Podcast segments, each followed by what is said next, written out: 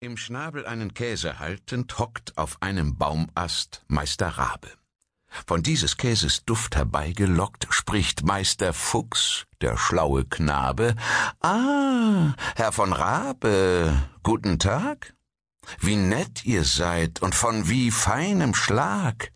Entspricht dem glänzenden Gefieder nun auch der Wohlklang eurer Lieder? Dann seid der Phönix ihr in diesem Waldrevier.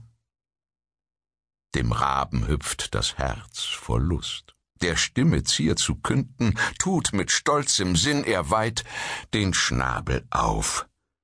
Da fällt der Käse hin.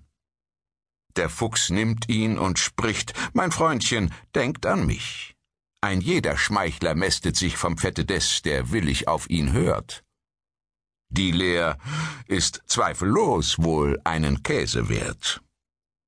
Der Rabe Scham und Reue voll schwört, etwas spät, dass ihn niemand mehr fangen soll. Der Frosch, der dem Stier an Größe gleichen wollte. Ein Frosch sah einstmals einen Stier, des wuchs ihm ungemein gefallen. Kaum größer als ein Ei war doch voll Neid das Tier, er reckt und bläht sich auf mit seinen Kräften, allen dem feisten Rind an Größe gleich zu sein. Drauf spricht er, Schau, mein Brüderlein, ist's nun genug? Bin ich so groß wie du? Oh nein. Jetzt aber? Nein.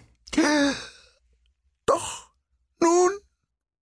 Wie du dich auch abmatzt, du wirst mir nimmer gleich. Das arme kleine Vieh bläht sich und bläht sich, bis es platzt. Wie viele gibt's, die nur nach eitler Größe dürsten? Der Bürgersmann tät's gern dem hohen Adel gleich, das kleinste Fürstentum spielt Königreich, und jedes Gräflein spielt den Fürsten. Die beiden Esel. Zwei Esel gehen des Wegs.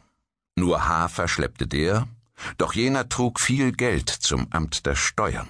Und stolz sich brüstend ob der goldenen Last der Teuern, gäb er um keinen Preis die blanke Bürde her. Er trabt gewichtgen Schritts einher, hell lässt ertönen sein Geläute. Da plötzlich naht des Feindes her, und da nach Gold nur ihr Begehr wirft auf das Steuerlasttier sich die ganze Meute und nimmt es mit als gute Beute. Freund Langohr leistet Gegenwehr, doch schwer verwundet sinkt er hin und seufzt im Sterben. Das also ist mein Lohn? O gleisnerische Pracht! Der schlechten Hafertrug entrinnt jetzt dem Verderben, und ich, ich sink in Todesnacht.